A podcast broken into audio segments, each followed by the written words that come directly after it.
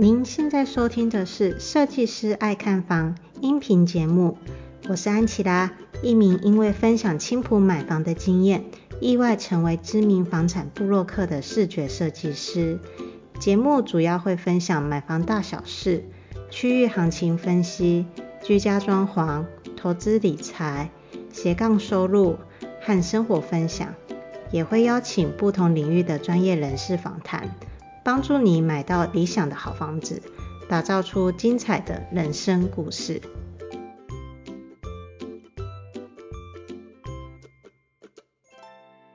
说到就是老屋翻修这件事呢，其实安琪拉有一个非常喜欢的节目，就是 TLC 旅游生活频道里面的改建重建大作战。我很喜欢他们里面就是把一些垃圾屋或者是别人不要的房子买低，最后呢透过装修的方式卖到变成一个很漂亮的住宅。我觉得这种没有比任何看房屋改造前更为疗愈的事情啦，因为它会让你重拾对于居家生活的热情。那我其实也很憧憬这样子，就是房屋翻修的一个职业。那很幸运的是，我在台湾我也有遇到，就是关于中古屋翻修的专家，他是一名资深的房地产投资客，叫做 Dennis，欢迎 Dennis。Hello，大家晚安，我是 Dennis，然后很高兴大家跟大家在线上见面，哇，第一次来参加安琪拉的频道，非常的紧张啊。哦，对，我也好紧张哦，因为呢，Dennis 老师其实是一个业界非常知名也很厉害的中古屋翻修的达人，可以这么说吧？太客气了，太客气了。我想问一下 Dennis，当初是怎么会接触到这一个房地产投资的呢？呃，其实我从大学开始就什么投什么投资都摸了。那房地产的话，应该算是大家耳熟能详都能够接触到的其中一项投资。可是，一般人会觉得说房地产这个东西好像金额很大，所以我一开始也是遇到这样的状况。我一开始好像先去上了呃某位桃园老师的课程，然后因为那个时候也没有什么很。很完整的课程内容，就是听到一个什么全贷买房这件事很厉害啊，不是不是现在这个桃园老师是前一位。哦、老老实说，我也不知道你说的是哪位桃园老师，所以也无所谓。好，所以所以那时候就是我回回来新竹就开始找案件，因为那时候一边上班一边看房，然后我我记得第一个案件就是在竹北买了一个就是小套房类的，那那时候就是其实那时候也是看了大概时间就出手，然后。中介说，哎，那个房子可以全贷，后来才发现原来是，呃，房贷还要再补加信贷吧，对，几十万的信贷，所以其实也没有买便宜。然后那个案子就是在火车铁轨加那个高架桥正旁边，所以那不是路冲吗？不是路冲，就是它算是，哎，应该是高架桥旁，然后又是铁轨边的，所以它刚好在那个算是十字路口里面。然后所以第一个案子就是。误听就是误听那种很多的一些名牌，然后去买，然后就就卡住这样。所以我其实第一次接触房房产经验是不好的这样。我还想说，Dennis 现在已经这么的资深了，已经经手过上百间，没想到竟然是从一开始第一间失败的开始，才慢慢磨起来的。其实应该现在同学都比较幸运啊，就包含说各位听众，因为其实现在的。房间的老师其实非常的多，那我觉得你只要好好的挑选，你觉得正确的观念跟做法，其实应该都可以得到一些你想要的东西。可是，在以前，比方我在出来做投资的时候，大概在十一二年前，其实那市场上应该没有什么就是能够教你完整东西的老师，很多都是一些讲座而已。所以我们能够听到的东西都很片面，然后有时候也必须要靠自己不断的去。尝试一些错误啊，然后才能够从里面自己慢慢长大这样。哦，这个经验是蛮血泪的啦，不过其实也 会让也会让你其实成长的速度比较快，因为很多东西就是你真的经历到一些错误才知道说，哦，我不能这样做。哦，对，所以这种东西都是慢慢磨出来。我也想问一下，因为像我我。我基本上根本就是以自助在看房。那如果说是要投资一间房子的话，我相信跟我们这种要自助挑选的那个看法跟观点一定不一样嘛。呃，当然当然，其实应该是，嗯，其实，在做投资哦，我我我都讲一件事，就是那个低价治百病啊。对，我也买过很多漏水的房子，然后。没有什么采光的房子，然后有点倾斜的房子，然后甚至有有有的疑似死过人的房子。那原则上，对对，那个跟那个跟在做自助的客群应该是不太一样，因为我们要的是利润，然后我们要的是转手，所以跟自助的思考，我觉得在某些程度上是不太一样。可是因为我们的案件最后还是要回到自助客的手上，所以如何把我刚刚前面讲的那么多的瑕疵变成是大家可以接受的案件，或是大家愿意去买的案件，其实这个就是你的功力所在了。这就是你们帮忙解决的一个解决方案，可以这么说。老实说，我觉得中古屋翻修这个市场是还蛮有社会意义存在的，因为毕竟。例如说有一些人就是跑路啊，然后呢发生什么事情啊，那个房子资资源回收站的概念就对了。对对对，就是资源回收，就是不然的话，那个比如说地段好的房子，结果就是里面有人干了什么事情或犯了什么罪，然后呢最后要有人来负责去去，对不对？哎哎哎。听起来这样形容，好像就是我我卖房子就没有人敢买，好像怪怪的这样。没有啦，就是、呃、也不是这么说啦，就是好好啦，就很简单啦。像我们在看，哎，Dennis，你有看过那个 TLC 的那个改造重建大作战吗？有有有，其实那个就是那个什么国家地理频道那个好几个我都有在看。那那个其实很多啊，就是很多像因为其实美国的房价虽然都有实价登录，可是有一些破烂的老屋就是没有人要买嘛。那对对，对他们在做的事情跟我们做的事情很像嘛，因为其实。现在台湾也有实价登录，所以大家对于房子的行情是是有概念的。可是有些东西你保证不会买，比方说像里面满满满是垃圾的房子，或是漏水一进去漏得很严重的房子，因为大部分的人认为很麻烦。我只能够说，房子就是有一点类似于垃圾自有黄金屋的概念。应该是对的，没没错，就是变成说，呃，大家都不要的东西，其实反而它的利润来的相对来讲比较大。那所以所以其实，在我的操作里面，包含说预售跟中股两块啊，其实预售这一块，其实坦白讲，因为大家你你你你你试想一下嘛，因为像安琪拉都蛮喜欢投资一些预售的，其实你可以观察一下，就是说，因为大家的利基点是差不多，比方说一个建要开案，那我们有一百户两百户，那原则上大家买的时间点如果差不多的话，我们的利基点都是一样的，可是在价格也差不多，对，价格差不多，所以我们能够为我为什么大家能够大家都能够考一百分，因为景气景气好嘛，或是房价涨了。可是这个东西万一景气不好，或是哪一天反转的时候，其实就会遇到多杀多的状况。因为很简单嘛，会卖会去买预售的很多，我相信自住的买预售的成分会比较少，因为它毕竟要等两三年的时间才能办法拿到房子。所以在这种里面，可能在第一手、第二手几乎都是投资的居多的状况下。就这种状况很容易发生，可是，在中古的反而是比较不会，因为一个社区一两百户能够供给出来就是那一两户。对对对。大概这样的状况下，那大部分的房子都握在自住客的手里，那不太会崩嘛，哦，所以这种相对来讲是比较安全的投资啊。对啊，那我也想要问啊，其实就是如同刚刚 Dennis 所说的，其实我们在买预售中古屋的时候遇到的状况也非常多。你可不可以跟我分享一些就是你印象很深刻的案例？印象很呃有有有哪些你特别想听吗？我案例特别多这样。我特别想听跑路的案例。跑路案例哦，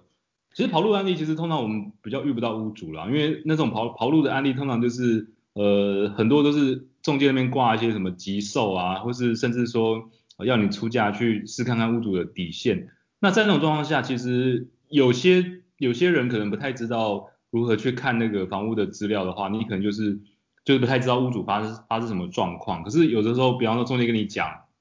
或是你看他的成本里面会有很多哦私人的负债，像这种状况下的话，通常屋主就是要跑路。那应该去年吧，去年有买一间透天的，那行情价大概在九百多万，就是银行估价在九百多万。嗯、那那个时候蛮有趣的，其实来卖房子的人已经不是屋主了，哦，那想说，哎，卖房子不是应该屋主吗？没有，卖房子那个人就是钱庄的人，啊、哦，钱庄带着屋主所有的文件，然后他的权状，哈、哦，反正就是屋主现在已经欠钱了，那通常钱庄就会把房子卖掉，然后帮屋主还债。对对，像这种状况下，其实我们就等于说应对的几乎都是钱庄居多了。所以这种状况下，其实你能够判断就是屋主有怎么样的原因，为什么要急卖。然后另外一种我们也那个做的就是那种法拍被查封的，那被因为如果当这个案件如果流到流到法拍市场去的时候，法拍市场太透明了，所以会有很多人进场来抢这样的案件。有的时候我们可能会有一些机会跟银行或是跟跟他的那个债务人去谈，是不是可以帮他就是去还债做解封的动作。像这样其实都是一些比较会呃不会在公开市场上看到的案件，通常它也有一定的利润这样，哦，所以这个是。应该是蛮有趣的一个一个一种投资方法。我觉得刚刚听完 Dennis 的分享，我的脑海里就一直不断的想到 TLC 的那个抢标房地产啊，还有房屋改造的那些实境节目的画面。对对，其其实其实真的，其实因为那个抢票房地产那个很多就是跟法拍屋其实不太一样的，因为那个很多就是。呃，在节目上会看到很多，就是因为没办法看到屋内嘛，只能用猜的打开，就是有点像赌博，就是上天堂或者是下地狱的感觉。没错没错。那那我们在做，当然法拍屋也会有一些啦，不过像因为一般的中古屋来讲，其实你都可以看到屋内，那重点就是怎么修，然后需要多少成本，然后我可以卖到多少钱，所以相对来讲它的评估，我觉得是更为透明一点啊。透明这件事情的好处就是说，其实你可以把所有的成本跟利润都先抓出来嘛。对啊，像 Dennis 现在他说的那么的容易轻松，但实际上我相信这中间的眉眉嘎嘎也是很多的，而且你还要懂非常多的知识，不管是如何看成本啊，甚至溢价，到最后就是如何节税，然后呢去调整每一个就是税务的问题，那都是你后面学到的一些经验呢。觉得这一点 Dennis 就很厉害。哎、是是是，因为其实就是我觉得应该是心态啦，就是其实坦白讲，我过去在投资房地产很多都是就是东学西学，不管看书啊、上课啊，我觉得还是需要累积，因为很多的操作有时候就是几百万、几百万这样进进出出的，所以你一个失误掉，可能就是你可能几十万甚至上百万的钱就会不见，所以做这种投资的行业哦，其实我觉得。不断的精进自己啊，然后还有那种心态面也很重要，因为有些人就觉得啊，我好像买不到东西，或是我最近投资好像比较不顺，有些人就会选择那还是我继续上班好了。可是我大概十一年前吧，就把工作辞掉，然后全心做投资。其实中间也是会有一些高低潮，怎么样让自己维持在高档？其实我觉得那种心态面真的是蛮重要的，就是让自己就是。如果你觉得这个生意会赚钱，那如何让自己维持在一个比较高档，然后持续不断的前进哦，这个事情是比较重要的。对啊，所以我也想要问一下 Dennis 说，就是如果刚开始想要学习投资房地产的话，我们一开始会需要什么样的人脉或是资源呢？呃，人脉或资源，其实一般来讲，就是如果以中古屋这个范畴，通常最早开始投资，第一个就是可能中介嘛，因为以中介来讲，大概会占我们包含说买进跟卖出的那些重要性，我觉得大概在百分之九十以上。所以其实有一个中介人脉是重要的。第二个是银行，就是银行端的这个，因为我们很常要做的是那种银行的房子的价值的评估啊，所以银行端的呃就是估价人员或是那个银行的业务啊，其实也是大家有需要的。然后第三个就是基本的一些工程啊，比方说设计师啊，或是统包啊，或是一些点工的，因为我们在做的案件里面，它跟预售屋不一样，预售屋是建商盖给你的，所以他会负责所有的那种瑕疵上面的问题。可是我们在做中古屋，通常你对的是屋主，他就是因为房子不知道怎么修，才便宜卖你嘛。对，对啊，没错。所以所以这种状况下，你遇到所有问题，你可能都必须要去解决。所以有的时候，特别是案子很很便宜或很抢的时候，其实有时候。你也来不及带什么师傅去看，你只能现场凭你自己一些经验，然后去抓这个案子，我大概要花多少的成本。所以我刚刚讲这三块应该是，如果你要投入房地产，这个算早期你必须要做的事情。那当然后面还有很多更专业的事情，我觉得先先开始看案件，然后有看到一些案件可以评估，这这三个人脉我觉得是比较重要的。应该是说特别便宜的物件啊，通常都是屋主不知道要如何修的房子。所以我也很好奇，说你通常要怎么去评估？哎，这个房子够便宜的情况之下，你只要解决那一个，我你是有利润的。我还蛮想听你一些案例的，就是有问题的房子，最后你如何让它翻倍，然后赚取利润。我相信大家一般在呃没有接触房地产之前，其实你你要给师傅估装潢的时间点通常非常少嘛，因为大部分人可能一辈子就买一次两次房子，所以大部分的经验就是在那边。那其实我自己也不是设计那种科班出身的，我能够累积的就是一些像固定的一些，像我自己会累积每个师傅的报价单，比方说像油漆一瓶多少钱，然后地板一瓶多少钱，因为其实你去算，因为比方说这个房子的全幢坪数有二十五坪，所以这个其实你很好抓，大概要施工多少的范围这样。那呃，我我就大概去粗抓了，然后实际上因为以这样的案例来讲，其实很多会依靠你自己的一些创意，像我们最近做了，我、哦、分享一个案例哈，最近我们做了一个呃办公室的案件，那它它本来就是一个社区，它是三房类的，应该是那个那个那个楼别是都是二加一房了，然后当初诶卖给我房子的是一家公司，那他们原本就拿来当办公室，所以。呃，他在网络上也卖了蛮久的时间，因为他原本要的价钱是六百万，然后六百万其实在当地来讲，这个开价并不算贵，因为行情价嘛。可是对大部分的客户来看，就有几个大的问题。第一个问题是，它整个天花板都是轻钢架的，因为大家都知道办公室是轻钢架，这个很合理嘛。对啊，没错。如我家是轻钢架，感觉就是怪怪的，所以。不要 就会不要了。对，所以这种问题就是要先处理，然后再来是它的轻钢架掀起来之后，我发现它的天花板有很多的钢筋外露的状况。那钢筋外露的状况，有时候你要去判断它到底是海砂屋还是因为呃有一些灌浆上的一些工程的小小问题这样。那海砂屋的话，通常你可以看室内有很多大块大块剥落的水泥块，这种比较会会是。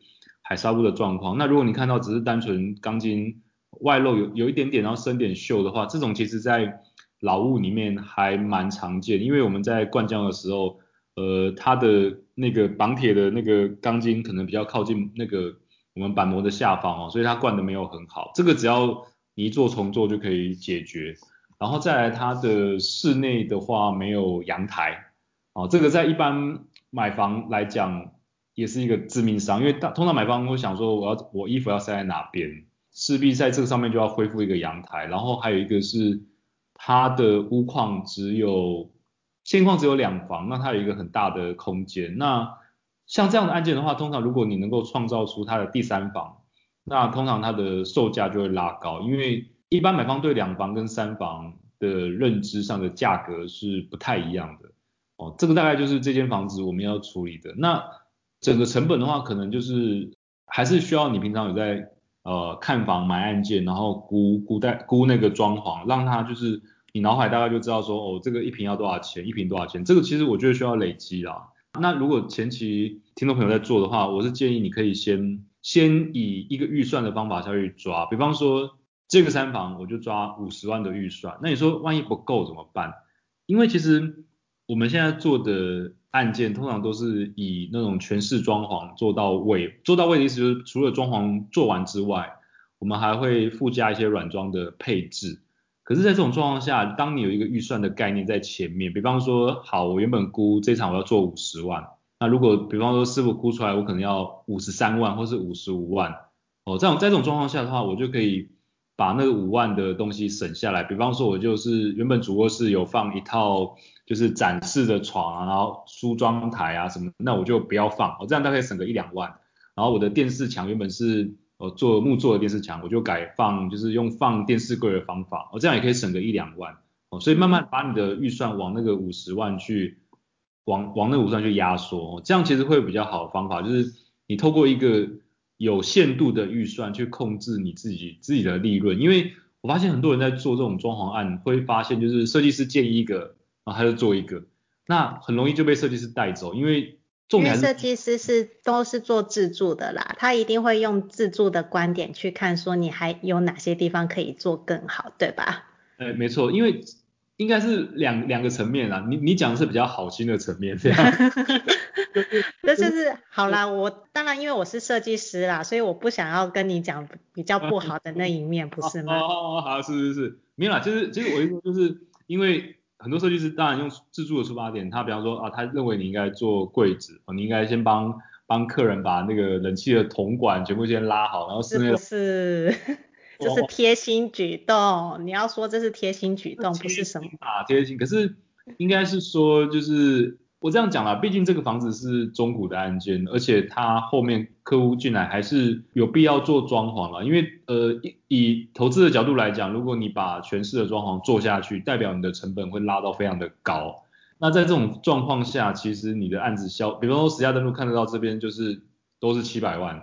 你这户装潢完你可能要卖八百，来讲就是这就是不利的。虽虽然虽然像安琪拉安琪拉讲的，就是如果装潢做到位是比较贴心，可是。在在商业模式讲，在商言商啦，就是我们还是希望说，案子在客户的满意跟我们的基本的利润上有一个平衡点啊，所以我的想法通常就是说，我们把屋况有瑕疵的部分处理好，那至于在美化的部分，其实因人而异啦，因为每个人喜欢的东西不太一样，嗯、然后每个要的收纳空间、收纳方式也不太一样。呃，我我跟安琪拉分享一个有趣的事情哦。好啊，来听听看。就是我以前在做装潢的时候啊，我我的想法跟跟你比较像，因为我都喜欢帮客户做到位，所以我通常一个三房的预算啊，我大概会抓到七八十万嘛，然后通常就是有一些甚至连收纳什么我都贵。七八十万是我家里的装潢费用了耶。对，没错啊，所以我以前的装潢都做到很到位。那当然，呃。有好有坏，那当然有些客户是算就觉得一卡一卡皮箱可以入住嘛，他是觉得开心的。可是我有一次，嗯、我有一次遇到一个客户让我整个改观，就是呃那个房子我大概一个公寓的三楼，然后它漏水漏得很严重，所以我们基本上修漏水加室内那些装潢就花了七八十万，就做得很到位，什么柜子啊，然后什么文化石的电视墙全部都做到满这样。然后他有一次打电话跟我说，哎，那 Dennis 你那个。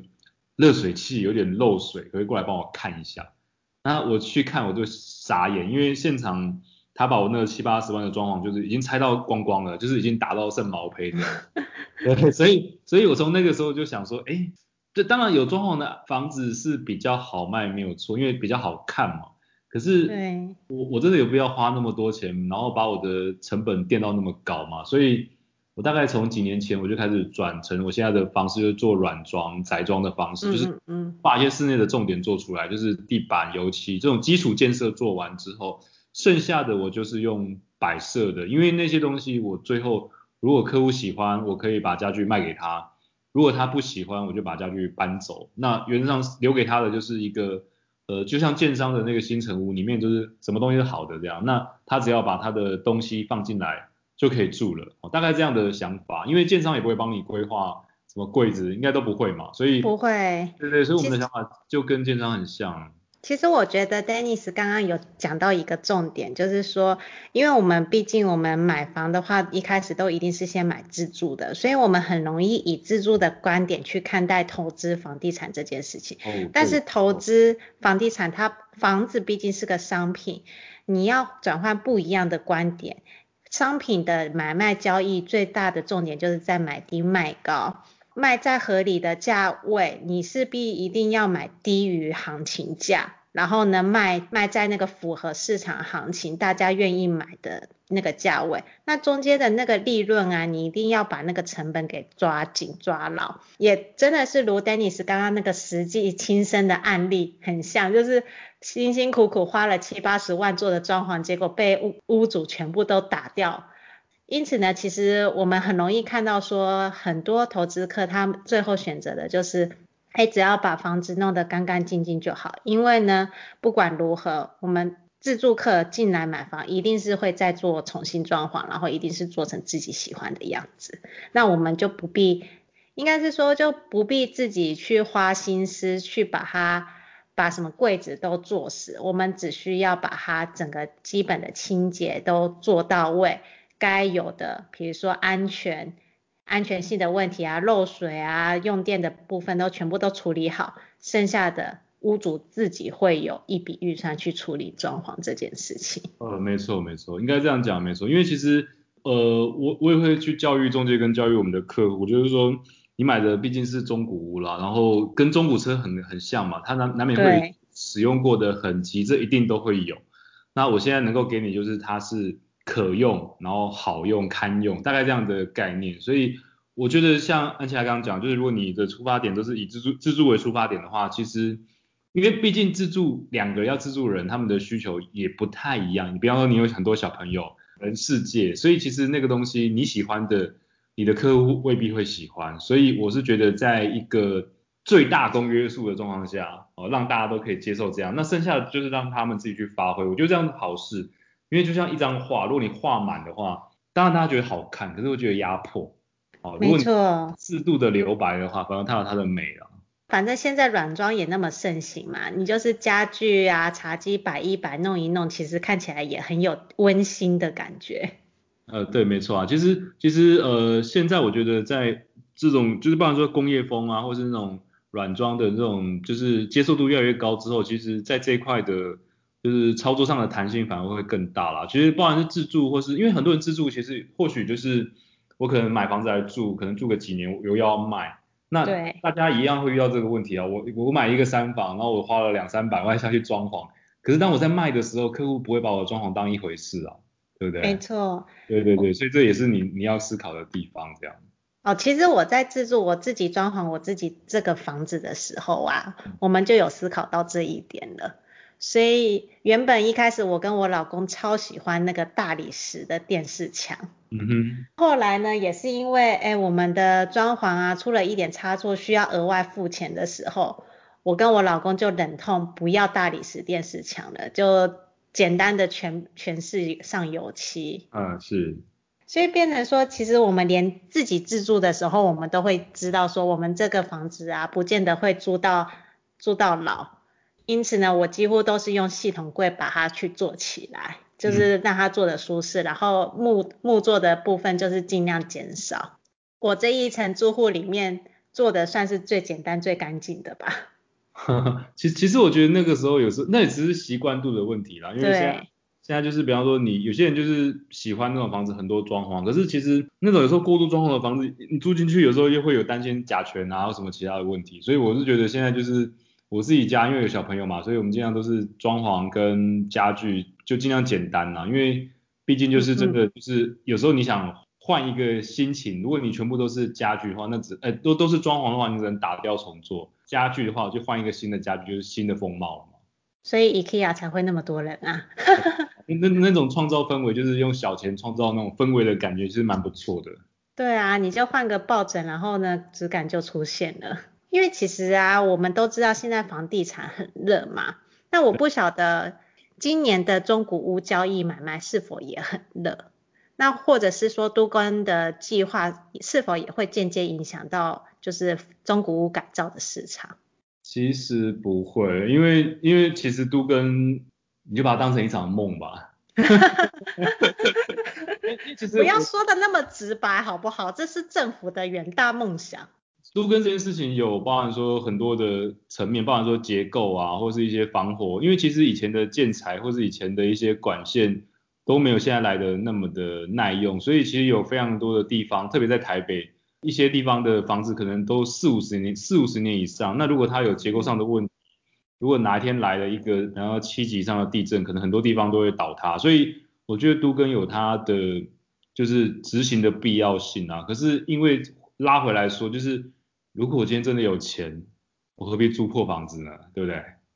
对吧？Okay, 所以很多现在都都跟遇到的问题就是说，那里面有一些人是有钱，有些人是没钱。所以我觉得都跟是一个梦的概念，就是说，因为现在即便就是从以前的都跟到简易都跟，现在有简易都跟跟围老嘛，那当然这些的条件越来越简单，越来越方便，可是实际上还是会牵涉到钱的问题啦。那如果你住的是那种就是公寓式或大楼式的话，你一定就是要走那种可能所有权人同意那种状况下，特别现在的围老要百分之百同意，也就是说这个租户里面只要有一户不同意，你围老就行不通。那、嗯、就所谓的钉子户。对，所以所以其实，在面对这种状况下的话，我觉得都跟这件事情哦，其实如果你要拿你要把它拿来当投资，我觉得真的是一个梦啊，因为其实你就可以买一张彩票，然后。看他哪天会实现，因为我刚好手上，呃，从以前到现在，我投资蛮多蛮多都更的案件，那最后我都会选择在中途就下车，因为其实有时候你看那个氛围，社区的氛围，如果大家都是想都更的，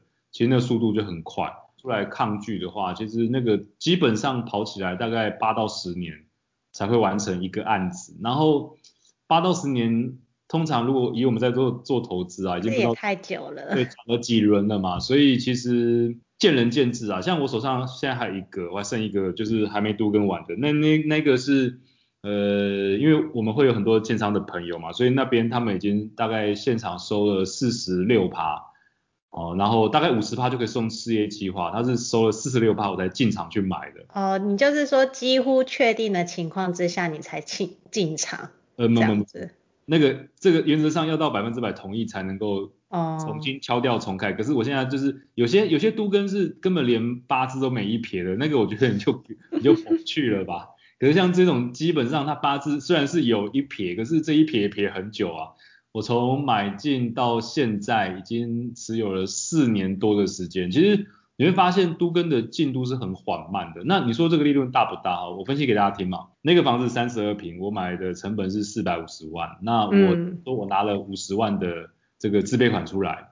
然后那个都跟我们已经跟建商谈完条件，当然条件有些人比较贪心啊，我个人是觉得我已经可以接受了。他建商愿意用权状坪一瓶配一瓶。那我当初一瓶的取得价位是十五万，然后那边都跟完的，以现在的市价来讲，大概在三十四万，也就是说你一瓶大概赚了二十二十万，我们就抓二十万好讲，那那三十二瓶的权状坪你赚了大概六百多万嘛，那那你说拿五十万赚六百多万，这个投报率？我相信应该不是一般房子达得到这件事情的，是很高啊，但是就是如同乐透一样嘛。对对对，就是这件事情什么时候会实现？所以我那时候就跟我老婆讲说，那买了就是等于说当帮送小朋友好了，如果 在小朋友那一那一代能够实现，那也 OK 这样。那所以原则上他他的这种状况，所以你要买都更的案件，我是觉得你基本上要有可以收租的这种功能，因为毕竟你可以撑嘛，哦撑比较久，像我就是。边收边等，边收边等，那基本上你边收之后把你的成本下降。可是如果你单纯真的是要 for 都跟这件事情去做投资的话，那你势必要有比较多的闲置资金啊。我觉得这件事情是这样。然后刚刚而且而且还问的问到另外一个问题是说，今年中古屋市场怎么样？对啊，很好奇。对，这两年预售的市场，特别是应该从今年年初开始，预售市场就非常的热嘛。没错，甚至一天就卖完的。诶，对，当然，因为我觉得现在的状况，我觉得现在的状况应该是我观察了，第一个疫情的关系，所以大家的钱很多都留在国内嘛，然后没地方去。然后如果大家现在看新竹跟竹北，最近很多新闻嘛，就是很多建案加价买啊，或是当天秒杀的。那，诶，我自己观察，如果在新竹这边的话，其实有蛮多来自于园区的奖金的发放嘛，因为我们现在就是那个股票现在没有了嘛，所以很多就是。分红就是直接变拿现金嘛，所以呃，我上次看到一个报道，就是园区大概每半年都会发十几，整个园区会发十几亿的那种红利出来，所以很多人就选择，如果如如果股票已经在高点，那能够投资的就是房地产嘛，所以这个就是预售屋最近这一两年内我觉得热的原因。那你说这个时间会热到什么时候？原则上如果没有一些，因为其实像比方说像美国大选也快结束了嘛，对，然后选完之后，我觉得。比较比较会影响的因素可能慢慢就消失，当然还有一个比较大因素是阿哥们会不会打我们这样啊？那这个是 阿哥们如果打的话，那个房价应该不是不是用不是要我们讨论，是要讨论怎么逃命或者怎么怎么买。对，我觉得那个应该是先想说我们要逃到哪个国家去比较重要。对，对，对，对，所以所以如所以这个因素撇除不谈的话，我觉得房市最近是没有什么比较大的利空因素因素会出现，所以这一波龙井我觉得应该。呃，已经走了一两年，那原则上再往后走，我觉得三三年目前是还是看得到的，所以这段时间投资上是没有太大的问题。那中古屋市场应该就是有一些外溢效应吧，比方说中预售屋可能大家就是房房房价涨高了嘛，然后有一些觉得哦好像好贵买不起，所以就回来中古市场。嗯、所以我目前的状况跟大家报告一下，我们现在的销售周期啊，大概以前大概是一个案子出来大概要卖。三个月到六个月是比较常态性的，那现在的话大概已经说到两个礼拜到一个月就可以卖掉这样。那有些案件当然就是它的条件可能比较不好，不然如果条件好的案件，通常就是我讲那个时间内哦，我们就会把它销售掉。所以其实房市真的是很热。那在这一个时间点，反而你要反过来想，因为有时候我们在做投资哦，其实在这个时间点，大家都觉得这个房市涨的时间点，你不是赚很多钱吗？对啊，没错。其实没有诶，为什么你知道吗？因为房市涨的时候，代表我是呃很容易销货，可是不容易进货，所以我的库存很一下就卖掉，一下就卖掉。进货反而是不容易，因为因为很多人跟你抢。不是不是，因为其实你今天是屋主嘛，啊，假如你今天今天是卖方好了，你看到房市这么热，你不会想说原本要卖一千万的，我现在想涨一千一百万，或是我干脆就不要卖，我再放个一年看看会不会涨比较多。对，现在变成说相对来讲是比较惜售的状况下了，所以为什么那么多人加价去追房子？因为那些刚性需求还是存在，就是我今天要结婚，我要买房，刚性需求还是存在，可是。就是现在比较变成卖方市场状况下，其实很多人就选择去追。那我是觉得啦，其实房地产如果你真的是自住为主的话，那任何时间都是买点，因为即便现在或许是一个刚拉高拉高的这个时间点，可是你去观察呃全台湾的那种房价指数啊，比方拉到十年、二十年、三十年去看，其实几乎都是大涨小回、大涨小回这样，所以我觉得任何时间都是买点。那如果你是投资的话，我反而觉得就是。呃，不要做过于长线啊，所以像我，我觉得现在我们在看，就是我觉得景气是过热的，所以我们在在抓的话，就是短短波段，就是比方说我进，然后反正房市好就出。那如果你长期，比方说我我希望买一个预售屋持有三五年去看未来的话，这件事情的疑虑性，我觉得还是会比较高啦，还还是会比较高，嗯。我觉得 Dennis 他讲到一个就是投资的重点，也算是他能够一直以来在投资房地产，然后持续十几年的一个经商原则啦。就是你也要看着市场的转变，然后去做不一样的因应对策。对，没错，因为因为其实，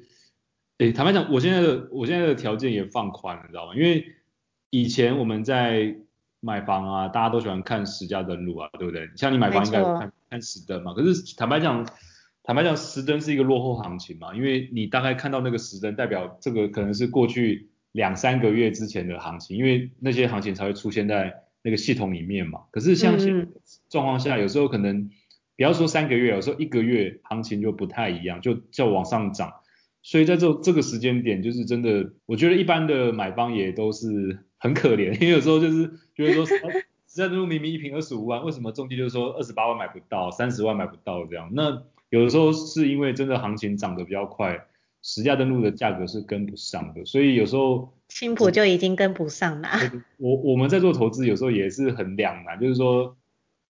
我我也很怕变成最后一只老鼠，可是有时候你不追就是没有房子啊。你很怕变成那个盘子，对吧？对对对对对，所以所以所以其实，其实可是可是对我们来讲，好处是说，就是至少比方说，如果我我买不到案件，就是比方说自助客已经买不到这个价钱，那基本上这个价钱我觉得就是可以接受的，即便它比实价登录高啊，我还是觉得这是可以接受的价位。可是这个就是一个跷跷板的两边，就是说你你如果要做投资的话，你在进攻的时候，你一定要懂得防守，所以就是我觉得现在能够防守就是你的部位的问题，就是因为你现在去追价，所以可是你的持有的，比方说你以前买房可能买资金可以买到八成，买到九成，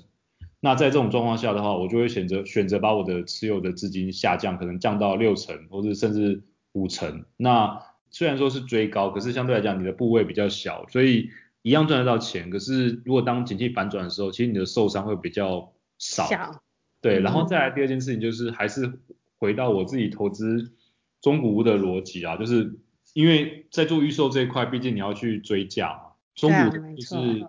低买高卖嘛，所以原则上就是在这种状况下，中古的相对来讲风险就降很多了。所以我我其实这十十几年来，其实我自己不管景气好坏，我大概都不会拖中古屋的投资，就会占我的比重占一个蛮大的部分，原因就是因为。它低买高卖的这个逻辑，其实不管是涨或是跌，其实都是适用的啦。所以我我是比较喜欢保守的人的，就是我相对来讲，我我我虽然说我我的个性是比较积极，可是我在操作上就希望偏保守，然后偏胜率高的方式操作。哦，所以这大概是我的看法这样。其实这也是为什么我会特地跑去听那个 Dennis 他教学的那个投资中古屋。那个什么叫做什么百万中古屋实战投资课程。哦，是是是，就对，就是小弟个人的那个课程。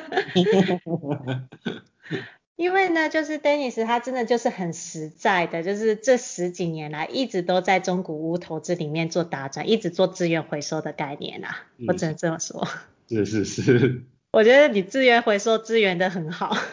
哦，其实其实收收久了就知道什么东西是黄金的啦，所以这个这种东西其实应该是说，就是现在对我来讲，就是看房这件事，就是已经看到很习惯，所以就知道哪些案件买就是一定会有利润。那其实这个东西。呃，当初规划这个课程的话，其实也是蛮多朋友跟我讲说，哎，那次我可不可以跟你学房地产？当然可以学，因为我非常乐乐意跟大家分享。可是有的时候就单纯可能碰面的呃十分钟、二十分钟，或是有时候一个喝下午茶的时间，有时候真的比较难把这件事情讲得很清楚透彻吧。所以应该是说这里面背后要学的知识和经验实在是太多了，你没办法一个下午就讲完。对对，然后而且我也希望他们就是。有自己的，因为不管买房你要自住或是投资啊，其实这这个这个的预算都很大笔，然后所以我就希望他们能够把每一个细节，其实你说难，我是觉得也还好，因为你那天来上那个两天的课程嘛，其实当然因为那两天两天课程是比较，就是感觉我们呃在比较短的时间内要把很多东西学会，可是如果你能够让自己就是持续，就是那些东东西是不变的，那。你可以花，比方说两三个月，慢慢把它吸收完。因为我讲一个很直白的事情，就是说十年前啊，我在做投资啊，跟十年后我在做投资啊，除了一些像税法上面的差异之外啊，都一样啊。也就是说这一套我可能到，比方说五六十岁老 Coco 还在做同一个事情。也就是说你已经形成了自己一套 SOP 了。我我的意思说，其实那些东西不会变太多，因为就是我觉得一个投资的方法难能可贵，就是说，呃，它能够就是一套方法，你可以一直做一直做。那我觉得这样这样才是有办法累积经验嘛。因为很多的投资其实他们的变化速度很快，比方说，呃，去年前年比较夯的那个虚拟货币啊，一出来可能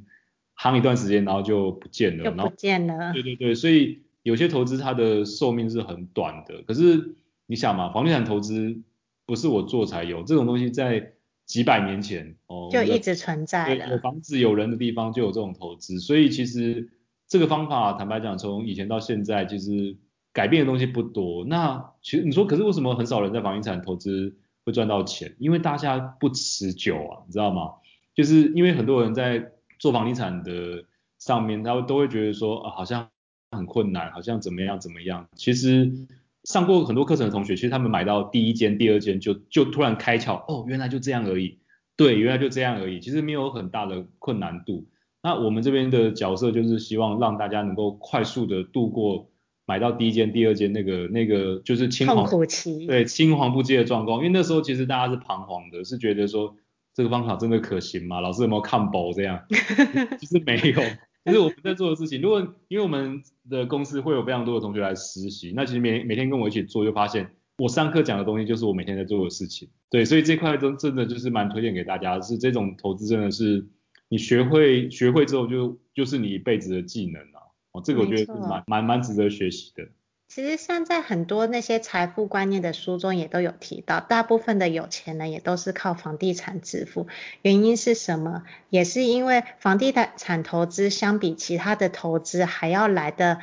保守保险。然后呢，就如同 Dennis 所说的，你只要掌握好成本，做好买低卖高的这种交易行为的话，你都会会有利润存在的。然后你只要一直去执行。你才有办法越翻越多。呃，没错，我觉得在投资里面啊，就像安琪拉刚刚讲，就是投资里面其实大家都听过复利嘛，那复利其实重点就是你你投资的那个项目要能够稳定啊，因为其实很多人会选择说我要快，我要赚大钱，所以我去做，然后去买美股。对，买美美股我觉得还好，有些人可能更更疯狂是买期货选择权这样在拼那。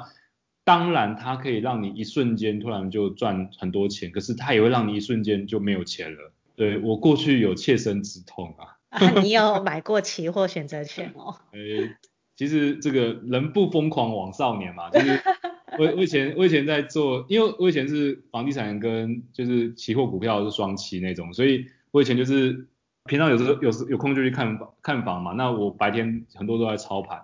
然后我大概在呃三十三十四五岁之前吧，我今年四十了嘛，大概五年前，我大概就是白天的工作就是不断的在那边抄抄选择权，然后我记得有一年的选择权到后期，比方说我选择权抄的。那个部位啊，有时候一天就是就是当天的进跟出就一次五六百万这样在下，而且下的是下那个周选，安琪安琪安琪拉知道周选吗？我还真不知道周旋哎，但我听到五六百万我就已经现在倒吸一口气了。周周周哎选择选择权通常它的倍率就是很高嘛，那周旋它的倍率更，因为选择权我们是三十天结算一次，那周旋是五天，因为一周嘛，所以一一周只有五个交易日，也就是说。你的钱就是五天后归零，或是五天后翻翻几倍这样，大概这样的概概念。那个其实已经有点偏向走火入魔，有点赌博的概念了。嗯、那我记得我最后一亿啊，就是我最后这个离开这个市场，就是我那一次做了大概六百多万的部位在里面，然后我去呃，因为通常我们都会学那个技术分析嘛，然后我去抓一个点位，那个点位就是如果到的话，我那个六百多万大概翻到大概三千万左右。然后，诶，那个点位真的到了，只是两天后才到，所以代表我那个部位就全部归零了。对，那一那一次就是算损失蛮重，因为那好像是美国股灾的那那一波吧。所以那从那之后我就觉得说，即便我期货可以赚到很多钱，可是你还是很难把钱留下来啊。我觉得留下来，把钱留下来这件事情很重要，因为其实你看我做房地产。从以前到现在，我大概赚了七千多吧。股票其实也来回来来来回回，其实差不多也赚那么多。可是实际上股票总结起来是输的，因为但你看赚了那么多钱，最后还是都吐回去了。对啊，就是所以安粉们一定要特别注意，这里有一个切身之痛的真实案例，就是同时买股票跟玩那个房地产。结果呢，到最后是持续玩房地产这种稳健型的才会赢，然后才有办法走长期十年的。然后呢，他这个期货的，然后才一周而已就赔掉一间房子。对，这各各位安粉卖寡掉哈，卖寡掉。我觉得不要碰那种期货选择权，就是这里有一个真实案例，告诉你说不要做赌博的事情。对啦，因为其实每个人都在。赢的时候都会觉得自己是股神啊，巴菲特之类。那个那时候其实应该是这样讲啊，就是你敢不敢把你的身家压下去，就是在投资上面，因为哦，我真不敢。实务上投资上一定一定你一定会遇到这件事情啊。比方说你今天刚开始的部位只有一百万，不管你在任何投资上面都一样，你你的刚开始的部位是一百万，那你后面有两百、三百、五百，那除非你就选择就是你可以做很多不同的投资的资源的分散，那可是。像我我做投资的选项就没有没有几种嘛，就大概股票、期货、那个房地产，所以其实有时候当你就是要压身家的话，因为你一定会压身家原因是，那你不可能把钱放在定存里面去啊，对不对？因为我们我的钱，假设我现在有一千万，我不可能把把这个两百万做投资，八百万做定存，因为这样的速度会比较慢，所以你势必当你越来越有钱的时候。你大部分的资金还是会暴露在你的这种投资的市场里面，所以你要选择就是说哪一个市场你可以钱放的比较安心、比较稳定。我觉得后来我学到的观念是这样，因为很多人觉得房地产慢，会觉得房地产赚的没那么多。可是我这样算下来，其实我一年大概就是二三十趴这样在在在赚。可是股票很多人说，老师我一直涨停板，或或是一个礼拜几连拉几根涨停，我就超过二十趴了。你那二十趴我看不在，但是它也有可能是负五十趴。对，对，你说的没错，对，所以很多人就说，老师你那二三十趴我看不在眼里。可是重点是我们当时间拉长之后，你看谁是赢家这样？因为其实如果你的你的那个投资工具会让你输输赢赢的话，其实你不如每年稳稳赚的赚个一二十趴，我觉得这样都是好的。因为没错，当你的这个资产是正向成长的时候，其实你的心里会比较安定。我觉得那个。有时候在投资上面，包含说心理上的安定啊，跟那种就是稳稳的感觉，那种其实是我我觉得比钱来的重要啦。因为有时候钱哦，有时候比方说你赚赚钱赚到一个程度之后，就会觉得说好像那就是数字在跳动，对来讲已经没有太大意义。有时候你会追求的是更多的事情，比方说成就感啊，或是一些其他的东西。所以我觉得这种这种事情，其实我觉得大家都想要急要快哦，不要急不要快，因为。你不要小看一年十趴二十趴，你去把它，比方说那个十年拉开来看，就是一点二乘上十次之后，那个那个数字都是你无法想象的，因为很多人就单纯只看说，哦，我今年要赚五十趴一百趴，可是你没有想说，如果当它是不稳定的状况下，其实你的钱也会损失很多。那与其这样的话，你还不如就是稳定让你的钱去复利，因为在如果这个投资是稳定的，你才有办法把你的钱投进去，而且大部分的钱。我觉得这件事情是很重要的。好，也真的很谢谢老师啊，今天这样子分享也分享了超过五十分钟了，真的是满满的干货。是是是。这应该是我到目前为止听到我觉得最有价值都可以拿来付费的一个节目了。不用啦，就是应该是说，我觉得呃，应该我们在做投资的过程，其实也收到蛮多人的帮忙啦，所以我觉得其实如果有机会可以就是跟大家分享一些事情的话，其实。如果大家觉得这个是有帮助的话，我们是蛮乐意去分享的，这件事是没有问题的。谢谢 Dennis。那如果安粉们有兴趣的话，那也可以去听听看，就是 Dennis 老师的那个实战课程分享会。那你可以听到更多关于投资中古屋房地产的课程。我们就下一次见喽，因为这次真的是太丰富了。那这个我不也不清楚 我要不要分两集，算了，还是不要分两集好了。哦，好好好，那安粉们一口气听完，安粉们可能会听到睡着吧，对不对？不知道哎、欸，看安粉们那个有没有毅力了，加油！好，谢谢大家，那我们下次见，拜拜。好，拜拜。那本集的分享就到这里喽。想要再了解更多的，欢迎请 Google 上网搜寻安琪拉的赏屋装潢小天地。再重复一次，安琪拉的赏屋装潢小天地。或者是你搜寻青埔房地产，第一篇的文章就是我的。有兴趣的话，也可以加入我的拉 A，一对一交流，我都很愿意。谢谢你今天的收听，我们下次见，拜拜。